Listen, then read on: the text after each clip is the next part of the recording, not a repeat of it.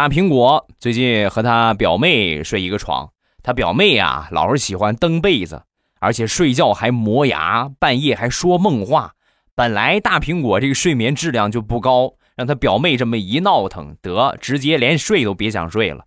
到了半夜呀，大苹果就想了一个招，他表妹睡着了啊，他就把他这个袜子脱下来一只，然后给他表妹塞嘴里，哎。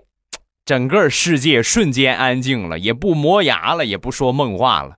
就是第二天，大苹果还没起床，他表妹呀就已经把他给挠醒了。